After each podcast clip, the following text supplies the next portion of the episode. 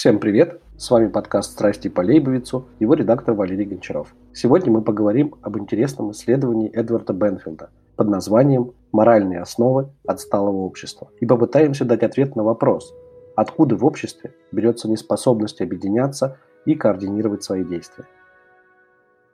Книга американского политолога Эдварда Бенфилда увидела свет в 1958 году, спустя 13 лет после окончания Второй мировой войны. Один из ведущих ученых своего поколения, Бенфилд был советником трех республиканских президентов – Ричарда Никсона, Джеральда Форда и Рональда Рейгана. Впервые на русском языке книга была опубликована в 2019 году при поддержке фонда Фридриха Наумана. Книга «Моральная основа отсталого общества» написана Бенфилдом во время пребывания в Италии. В поисках материала для исследования политолог набрел на небольшой городок Монтеграно. Эдвард Бенфилд обратил внимание на следующий факт. Он пишет, организованной благотворительности в Монтеграно нет. В полуразрушенном старинном монастыре монахи, едва сводя с концы с концами, содержат приют для девочек. Жители Монтеграно приюту не помогают, хотя все воспитанницы там из местных семей. Монастырь разваливается, но ни один из множества безработных каменщиков не уделил ни дня его восстановления. Дети в приюте живут в проголодь, но ни один из крестьян или домовладельцев ни разу не пожертвовал им поросенка. История городка Монтеграна – это попытка найти ответы на вопросы, почему люди в этой местности не предпринимают никаких усилий для решения местных проблем. Почему их устраивает их существование, и они не могут объединиться для коллективных действий. В процессе исследования Эдвард Бенфилд опросил несколько сот человек, провел статистическое исследование. Результаты этой работы воплотились в мораль отсталых обществ, или вернее сообществ.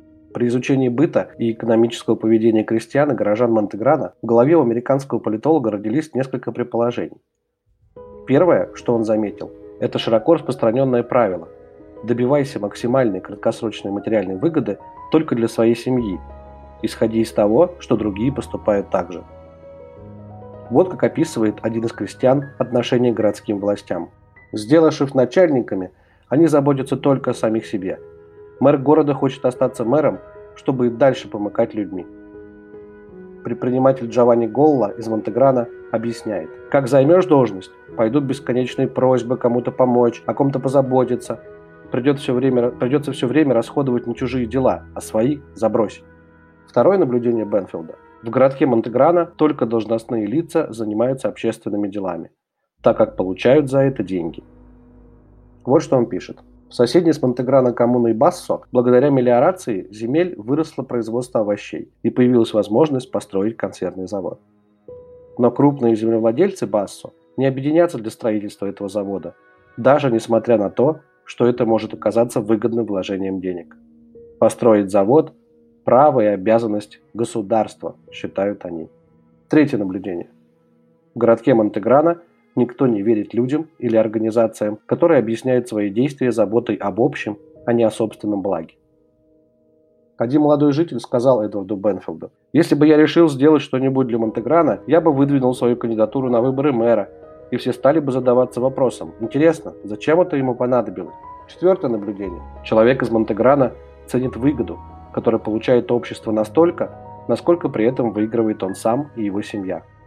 Он всегда голосует против мер, полезных для сообщества в целом, если они не идут на пользу лично ему. Пятое наблюдение. Монтеграно избиратели мало доверяют предвыборным обещаниям. Они скорее отплатят своим же голосом за уже полученные блага в ожидании новых.